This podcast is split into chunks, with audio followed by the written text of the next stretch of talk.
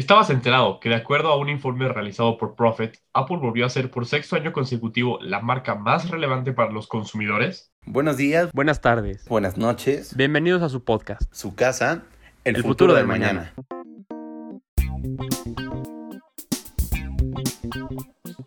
Damas y caballeros, bienvenidos al episodio 7. ¿Cómo están? Juan Pablo Chávez de este lado, mi querido amigo Adrián Rojas Leo del otro lado de la pantalla. ¿Cómo estás el día de hoy?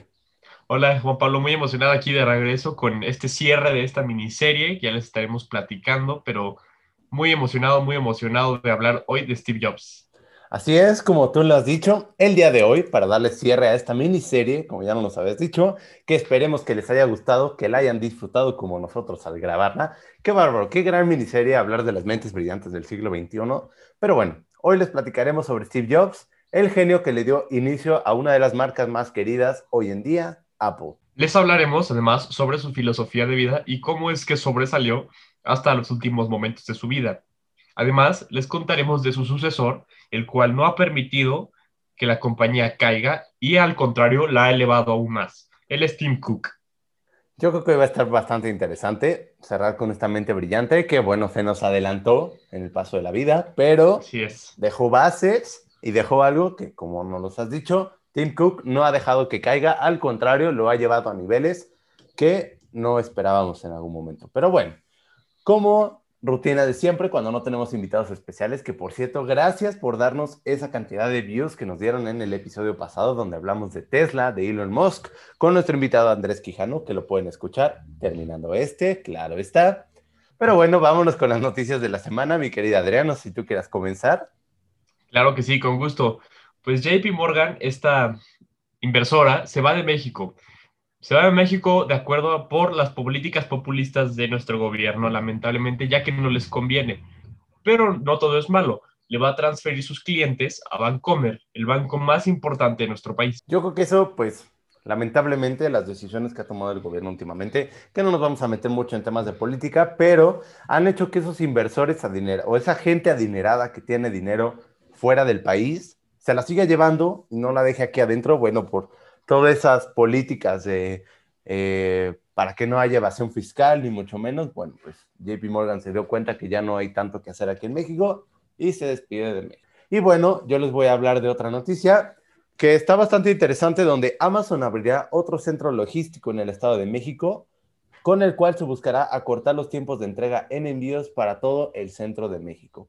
Creo que esto la verdad está bastante interesante. Apple, como sabemos, siempre está buscando la forma de, seguir- de seguir innovando y esa pasión que tiene por sus clientes hace que con este nuevo centro eh, se pueda eh, acortar los tiempos de entrega en envíos para todo el centro de México, donde sabemos que a comparación de la Ciudad de México, que tarda un día en llegar tu producto, en otros lugares tarda hasta dos, que sigue siendo muy poco tiempo, pero quieren acortarlo. ¿Tú qué crees de eso?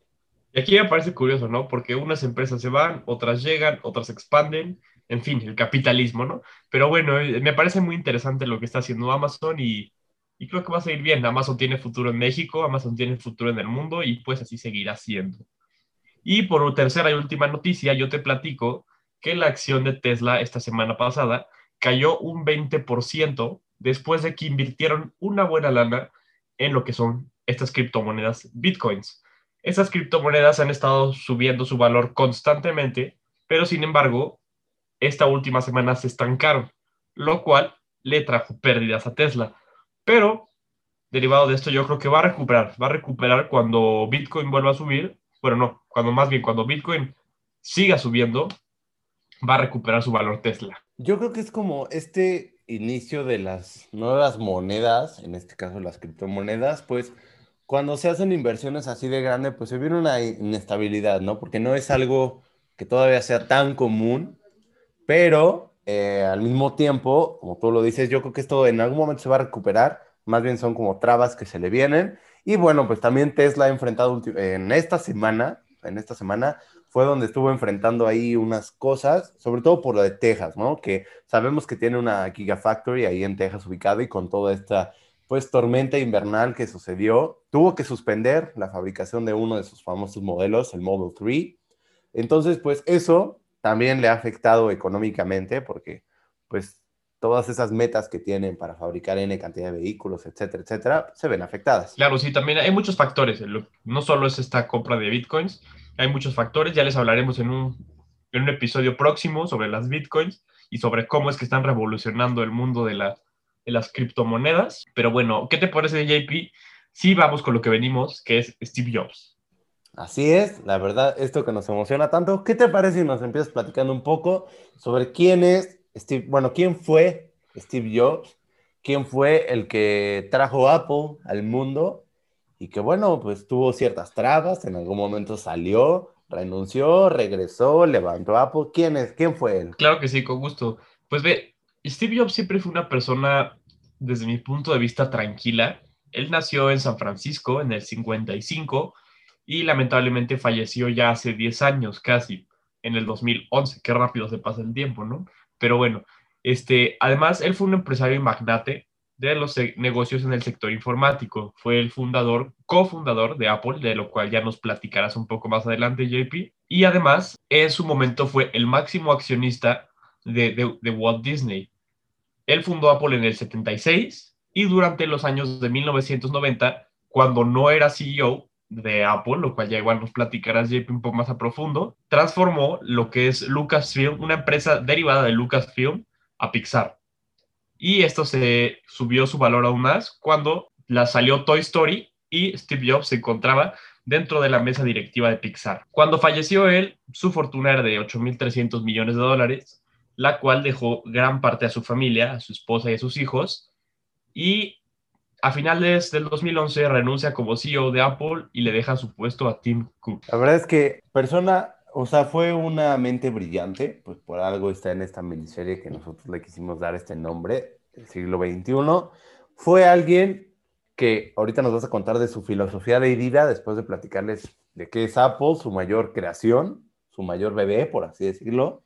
Pero no es nada más lo que hizo, no es nada más la empresa de Apple, ese tipo de empresas normalmente llegan a ser lo que son hoy en día por sus creadores, por la mentalidad que tienen, por su filosofía, por todo ese mensaje que le quieren dar a la gente, que como ya lo hemos comentado varias veces, no quieren hacer dinero. Ellos lo que quieren es hacer un cambio, ayudar a la gente y bueno, pues todo eso tiene sus buenas consecuencias, el dinero, ¿no? Pero bueno, yo les voy a platicar un poquito de cómo empezó Apple y qué es hoy en día. Esta empresa tecnológica que ha revolucionado más de una industria a lo largo de ya 40 años que tiene existiendo, comenzó el 1 de abril del 76, como ya nos había dicho, en el garage de la casa de Steve Jobs. Junto con Steve, Bos eh, Bosniak y eh, Ronald Wayne, crearon una computadora hecha a mano que no era más que una tarjeta madre con CPU, con una memoria RAM y con uno que otro chip. Esto, la verdad, se volvió interesante porque después de dos semanas, Wayne decidió retirarse de la historia vendiendo a sus compañeros su parte accionaria, recibiendo a cambio 800 dólares de esa época. Después de crear este producto, que era eh, creado por Bosnia Camano, como ya les había dicho, quien fue el cerebro, realmente el programador del equipo, se vendían 666.66 dólares, que hoy en día son casi 3 mil dólares en el valor actual. Después de esto, Apple sigue desarrollando computadoras más avanzadas y para el 22 de diciembre de 1980 es donde comienza a cotizar en el mercado bursátil estadounidense, generando más capital que cualquier otra empresa saliendo a la bolsa desde Ford en 1956. Unos pocos años después es cuando le llega este gran golpe a la compañía. Antes de eso les quiero platicar un poquito del logo de Apple. Sabemos que el logo de Apple empezó siendo Isaac Newton eh, debajo del árbol donde le cayó la manzana esto ha ido evolucionando conforme ha pasado el tiempo. El logo se convirtió en una marca de fama, en un logo de fama mundial. Este fue cuando Steve Jobs le pidió a Rob Janoff que le hiciera este logo. Eh, y bueno, pues después la manzana fue en lo que se fue centrando. Después de siete días, el trabajo fue mostrado a Steve Jobs y pasó a ser una manzana mordida con rayas multicolores. El logo ha ido evolucionando con el tiempo, pero bueno, eso no es lo que nos vamos a centrar. Pasamos a la, Macintosh en el 84, que esto fue el punto que cambió eh, los productos que vendía Apple. Es esta máquina, eh, la primera computadora personal que tiene una interfaz gráfica y un mouse, únicamente, no necesitaba saber eh, programarla, entonces esto fue lo que revolucionó realmente. Pero bueno, ahorita le vamos a hablar un poco más de sus productos. ¿A qué quiero llegar con esto? Lo que es Apple hoy en día, y es lo que nos comentabas hace ratito, mi querido Adrián. Eh, cuando Steve Jobs nombra CEO de Apple en ese entonces, en el 85, a John Scully, empiezan a tener esta pues, tipo de peleas, discusiones, etcétera, etcétera. Y entonces empiezan a empujar a Jobs a que renuncie a Apple. Él, después de un tiempo, decide renunciar. Esto estoy hablándoles en el 85. Y se dan cuenta los que se quedaron en Apple que empieza a caer todo, se empieza a ir todo para abajo. Y entonces deciden hablarle a Jobs en el 97 para que regrese a levantar a Apple. Es ahí donde se da el regreso de Steve Jobs. Eh, Gil Amelio, que ya habían pasado por varios CEOs mientras Jobs no estaba, renuncia eh, Steve Jobs vuelve a tomar el mando como CEO y ahí es donde empieza la reestructuración y la era dorada de Apple, donde empieza el diseño del iPod, del iPhone, del iPad y de todos los productos que, comencemos, que conocemos hoy en día.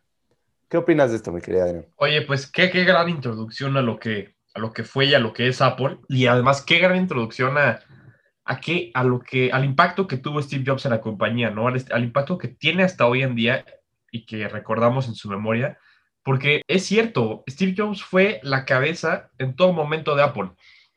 Ahorita sí dejó en buen lugar con Tim Cook todo, pero en un principio cuando tú me comentas, nos comentabas más bien que, que renunció en el 85 y que no regresó, hasta el 97, me parece muy interesante cómo en una compañía, aunque tú seas el fundador, y si esta compañía ya es pública, puedes perderlo todo, o sea, no hay, no hay quien, no hay, o sea, no eres el jefe jefe como tal.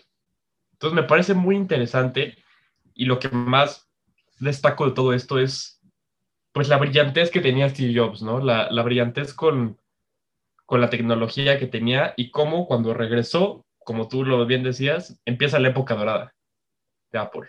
Es un muy buen punto ese que tocas de que no el hecho de que tú seas el fundador de una empresa quiere decir que la vas a llevar todo el tiempo y que te va a ir súper bien. No.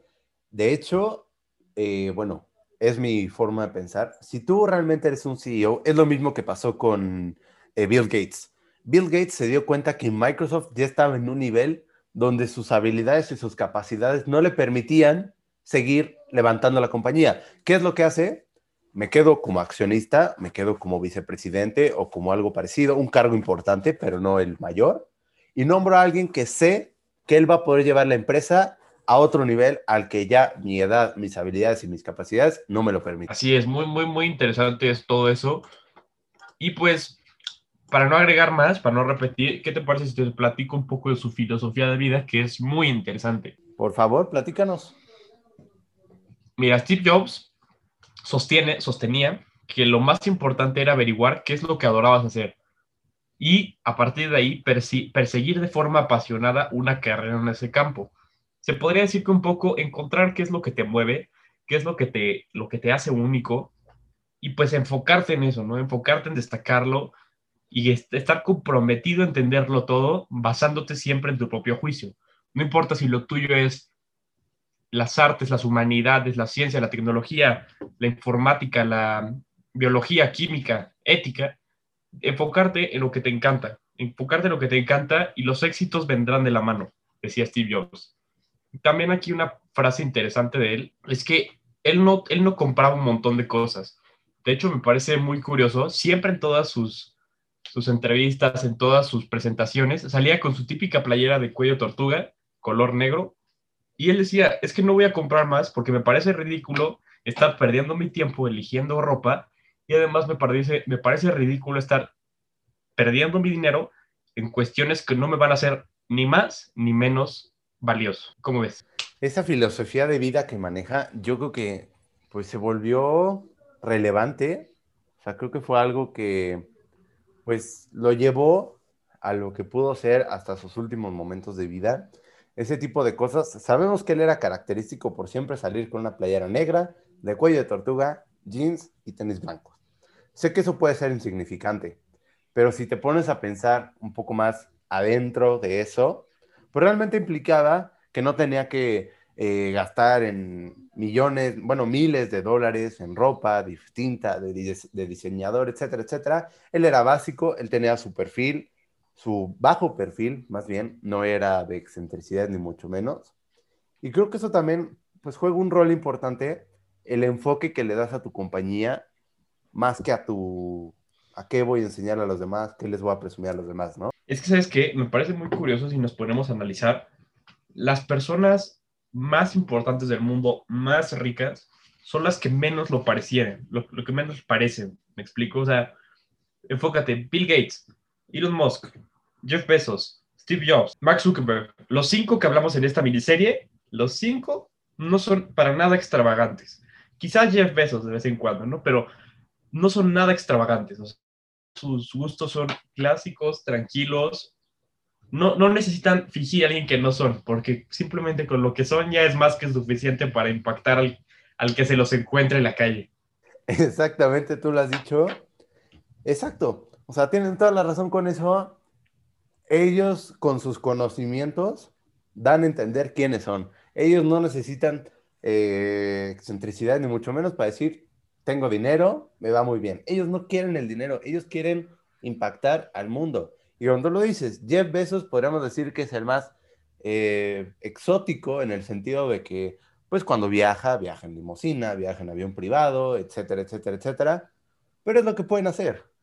Sí, bueno, también se van a dar sus ciertos lujos, tenía, ya trabajando toda tu vida. Una curiosidad, un, algo interesante que podemos notar en todos ellos. Exacto. Pues qué mejor forma de cerrar la filosofía de vida de Steve Jobs con que pues, nos dejó frases y le dejó una inspiración a Tim Cook, que ahorita les vamos a platicar un poquito más adelante, pero yo creo que si no hubiera sido el impacto que le dio Jobs a Tim Cook como pues, la posición que manejaba en ese entonces, no hubiera llegado a ser lo que es hoy en día. Así es. Oye, pues, ¿te parece que pasemos un poco de tema y les platicamos por qué Apple fue la empresa más querida por sexto año consecutivo, además de ser la más popular en cuestión de sus productos? Con mucho gusto, claro que te lo platico. Bueno, como el dato curioso que nos habías dado de Profit, que es una compañía que se dedica a realizar estas, pues, como censos poblacionales o para sacar estadísticas,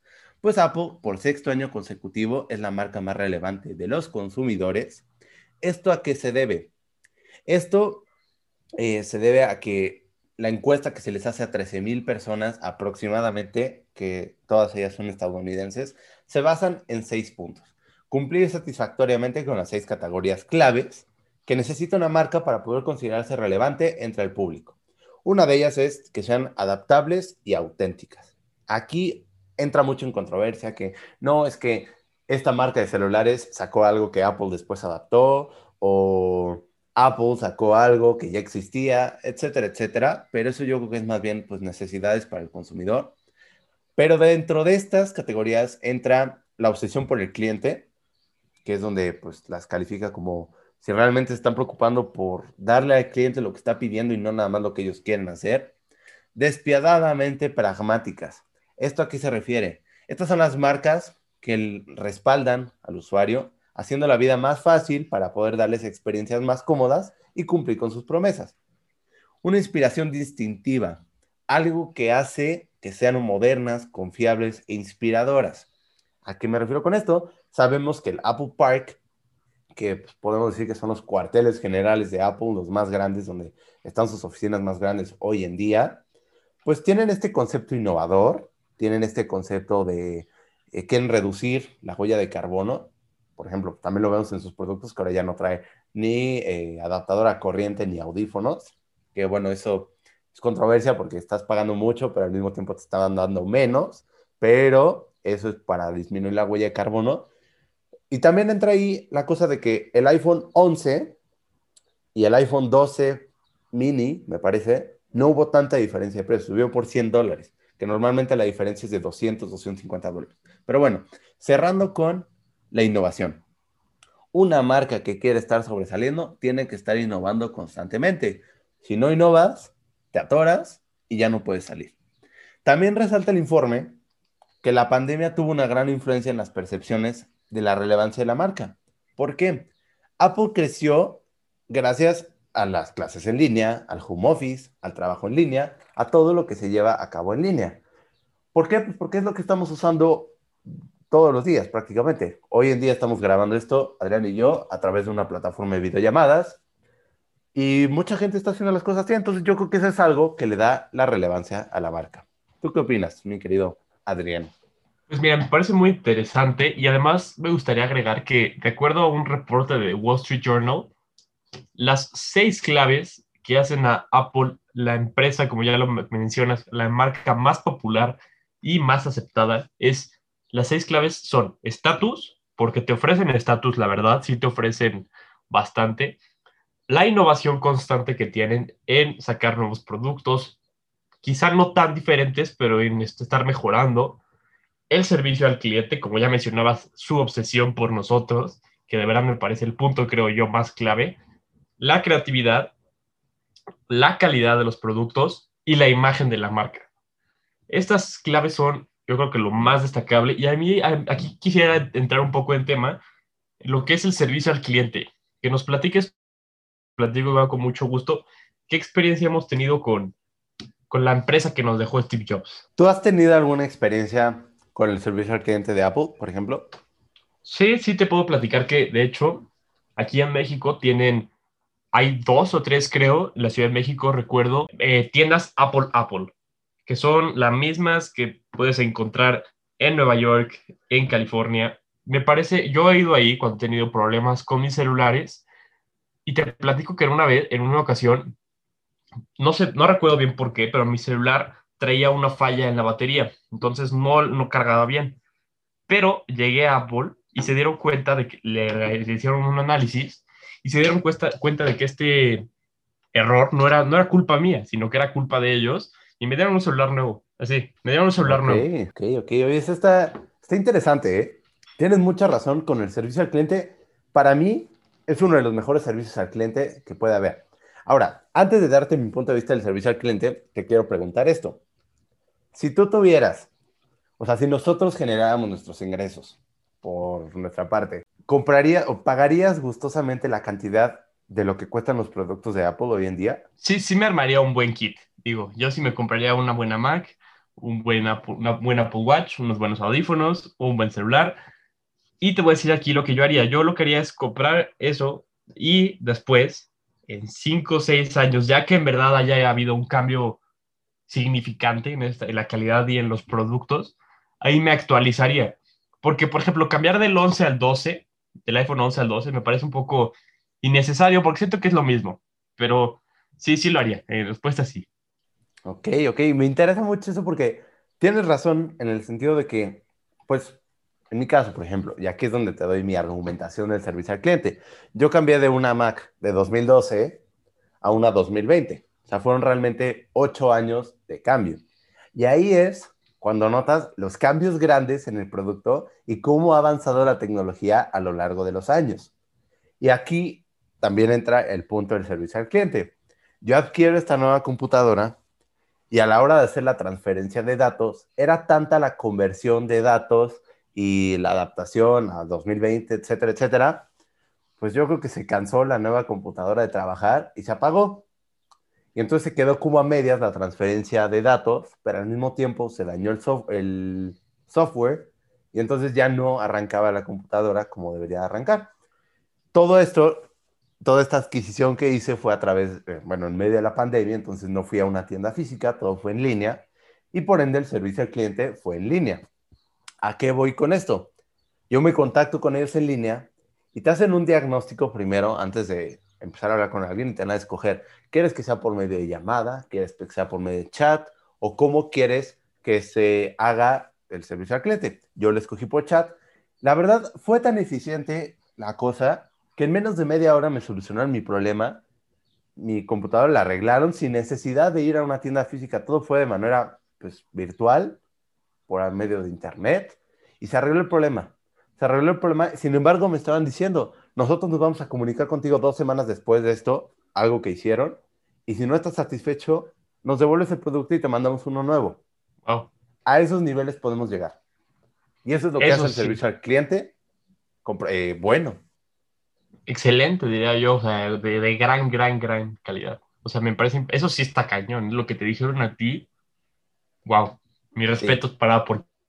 Sí, más de podemos seguir con muchos casos, yo creo. Pero bueno, ¿qué te parece si nos cuentas de un poquito de cómo ha evolucionado los productos de lo que estamos hablando ahorita a lo largo de los años? Con gusto, con gusto. Mira, pues vamos a enfocarnos, ¿qué te parece? En iPhone, iPad y Mac.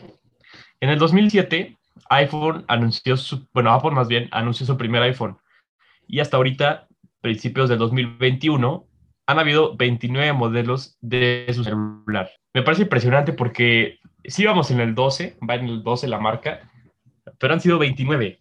Me parece wow. ¿Cómo lo ves? 29 modelos de iPhone. A ver, vámonos, rapidísimo. iPhone, iPhone 3, iPhone 3G, 4, S, 5, 5S, 5C, SE, 6, 6S, 6 Plus, 6S Plus, 7, 7 Plus. O, o, sea, es impresionante. O sea, tú lo dices, 12 modelos, 12 números más bien, y 29 modelos adentro de ellos, solo para iPhone. O sea, si y además, lo, lo que ahí está muy interesante es que los más recientes son los más innovadores, pero los de atrás no se quedan tan atrás, por así decirlo. A, a partir de, creo que unas cuatro o cinco generaciones, todavía reciben las nuevas actualizaciones. Eso me parece bien, me parece aceptable. Es aceptable, pero también ahí es donde entra la obsolencia tecnológica. Podrían dar más. Lo que pasa es que, bueno, las adaptaciones que hacen estas empresas para que sigas consumiendo, pues hacen que tus dispositivos anteriores, conforme se van actualizando, vayan funcionando menos, algo así, ¿no? Pero la calidad que ofrecen creo que es, pues, muy buena. O sea, el promedio de una computadora Mac reciente es de 7 a 10 años de durabilidad, de un iPhone es de 3 a 5 y de un iPad me parece que es de 5 a 7 años. En cuestión general, porque de batería eso no te aguanta, pero eso lo sabemos que es con todas las baterías. Pero la batería, la batería en cualquier caso, te puede llegar a cambiar, pues la podrías cambiar en Apple y no tiene un costo caro, ¿eh? Por ejemplo, voy a, voy a suponer algo. Para un iPhone 8, se le, las, bueno, ya no sirve la batería. Vas, se la cambias y 800, 900 pesos. Exacto. O sea, realmente es un precio, pues no insignificante, pero a comparación de lo que pagaste en un principio, no es tan fuerte el cambio. Exacto. Y bueno, vamos a hablar de la compatibilidad entre los dispositivos. Esto viene un poco a la pregunta que te hice de que si te armarías un kit de Apple Watch, iPhone, iPad, Mac, ¿no? Lo, pues la mayoría de los productos que ofrecen. Es brillante la compatibilidad que tienen hoy en día. Con esto del teletrabajo, las clases en línea, etcétera, etcétera, un nuevo iPad y una nueva Mac te funcionan como dos monitores.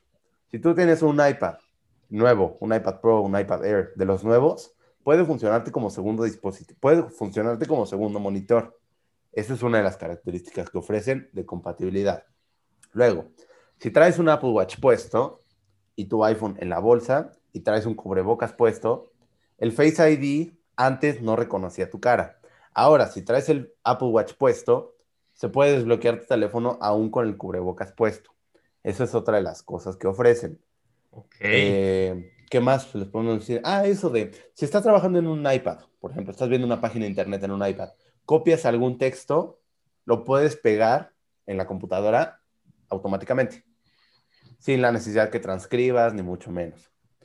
Y yo creo que así nos podemos seguir. Puedes escanear documentos en un documento de Pages con tu iPhone y que se pegue en la Mac. Y así podemos seguirnos. ¿Tú qué crees de eso? Sí, me parece muy interesante porque ya, ya no es el producto Apple, ya, ya no es el producto iPhone, iPad y Mac. Ya es uno mismo los tres. O sea, los tres se conectan y los tres están transfiriendo información y se conectan a, de, a través de tu cuenta iCloud. Está muy bien porque ya no tienes que andar que si mandándote de acá para acá, porque no, ya lo tienes en las tres a la vez. Exacto, y yo creo que eso también es lo que le da el estatus del que hablábamos y la confiabilidad del cliente adquirirlo. Porque esto te dura hasta que tu dispositivo se deje de actualizar, que son una, un periodo de años, seis años, sí, siete años aproximadamente, y te permite seguir trabajando de la mejor manera, eficientemente, etcétera, etcétera. Oye, ¿te parece que para cerrar con estos temas, nos hables un poco acerca de qué ha hecho Tim Cook para mantener a, a Apple hasta arriba. Claro que sí. Yo creo que es una gran forma de cerrar, porque Tim Cook es el actual CEO de Apple. Este genio, pues lo podemos llamar genio, ahorita les voy a decir por qué.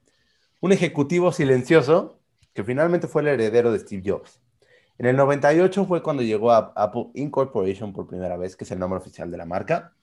Desde ahí fue ganando la confianza del empresario visionario Steve Jobs, quien más adelante fue elegido como su mano derecha y finalmente su sucesor, previo a su retiro. ¿Esto a qué se debe? Sabemos que los últimos días de Steve Jobs fueron complicados. Como dato curioso, que pues no es de celebrar, pero es interesante, un día después de que se anunció el iPhone 4S, Steve Jobs lamentablemente falleció. Se cuenta por ahí que el S, o sea, la letra S de ese iPhone 4, Jobs la quiso poner porque sabía que en ese inter de que salió el 4S al 5 se iba a morir él. Entonces, ¿qué dijo? En el 4S voy a dejar mi S de Steve Jobs. Es un rumor por ahí, nunca ha sido confirmado por nadie. Pero bueno, reemplazó a un líder, el cual se volvió un desafío, porque tuvo que suplir a alguien que cargaba con una filosofía muy extensa y una manera muy especial de llevar a su, empresa. También eso hizo que los colaboradores que estaban trabajando con Jobs, pues se dieran cuenta que entraba una figura distinta. Pero aquí es donde él llega y dice, a ver, yo soy un nuevo CEO, pero eso no quiere decir que vamos a cambiar la filosofía que tenía Steve Jobs. Yo fui la mano derecha de Jobs, yo sé cómo trabajaba él y vamos a seguir trabajando como él lo hace. Una diferencia es que Cook es más ejecutivo y menos creativo. Él tiene su programa de eh, Creative eh, Minds o algo así, me parece, porque él es más ejecutivo. Él hace todo a la perfección. Le gusta ser perfeccionista. Y eso es lo que hace que sea un ejemplo claro a seguir para liderar. Es de los últimos en dejar las oficinas todos los días, contesta todos los mails y como todos sus colaboradores lo dicen y sus empleados, no hay mes en donde por lo menos dos veces platiquen con Tim Cook. ¿Qué opinas de esto? Wow, wow, wow. Sí, tiene toda la descripción de un verdadero líder que dejó Steve Jobs, por algo lo dejó, vio algo en él que, que iba a saber que cuando Steve Jobs ya no estuviera, pues la empresa no se iba a venir para abajo. Y creo que eso fue lo más importante, ¿no? O sea, hay una diferencia aquí muy cañona, que en el, en el primer periodo donde no estuvo Steve Jobs, Apple quedó en marcas de gente que Steve Jobs no confiaba. O sea, quedó en manos de de estas personas que, pues, que no confiaba Steve Jobs y en el segundo periodo, cuando Steve Jobs pues, lamentablemente se va, le dejó la empresa a una persona que él confiaba y pues, los resultados son obvios, ¿no? O sea, ya todo lo que nos platicabas y wow, wow, pues sí, una persona a seguir, tanto Steve Jobs como Tim Cook. Pues para cerrar, a mí me gustaría agregar que Steve Jobs fue, fue un gran ejemplo, fue un gran líder, fue una gran inspiración para, para nuestra generación y las que vienen, porque tuvo muchos, muchos problemas, tuvo muchos, muchas piedras en el camino, pero las supo superar. Y al final él lo dice, yo no le tenía miedo a la muerte porque sabía que mi, mi trabajo estaba hecho. Mi trabajo estaba hecho, yo vine aquí a, hacer algo por el mundo y se fue, se fue bien, no se fue enojado, no se fue triste, no se fue preocupado. Exactamente, qué mejor forma de cerrar. Yo también los quiero dejar con una frase que dejó Steve Jobs, que dice, no soy el tipo de persona a la que le importa el reconocimiento, no es lo que me motiva, lo que me motiva es el buen trabajo, ver a la gente hacer cosas grandes y ser parte de ello. Pues creo que con eso los... Adelante, adelante. Con eso lo cerramos todo de gran manera, ¿no? Pues sí, yo creo que fue una gran forma de cerrar el episodio de hoy. Muchísimas gracias por haber llegado hasta ahorita con nosotros. Mi querida Adrián, un gusto, como siempre, grabar contigo. Terminamos la miniserie que tanto hablábamos, que tanto decíamos que, íbamos a, que iba a durar. Fueron cinco semanas de miniserie. Muy interesante. Qué gusto, verdaderamente. Y pues ya, ya estaremos aquí de regreso la próxima semana con nuevos temas, nuevos invitados. Espérenlo, buenos capítulos, buenos episodios. Y pues igual, Juan Pablo, como siempre, un gusto y muchas gracias. Muchas gracias a todos. Ya saben, estamos disponibles en Apple Music, Spotify y Google Podcast como El Futuro del Mañana, que ya saben, en su casa. También regálenos un follow en Twitter, arroba futuro de manana, Instagram y TikTok, arroba el futuro del manana. Que de verdad discúlpenos por estar tan inactivos últimamente. Sabemos que les estamos dando un post semanal y eso es todo lo que ven de nosotros, pero hemos estado trabajando en darles una calidad mejor, en darles un mejor podcast, un mejor entretenimiento. Y bueno, si nos siguen, tienen acceso a más contenido, se los prometemos. Y nos vemos en el siguiente podcast. Un abrazo, mi querida Adrián. Un gusto como siempre. Cuídense mucho. Cuídense. Hasta luego.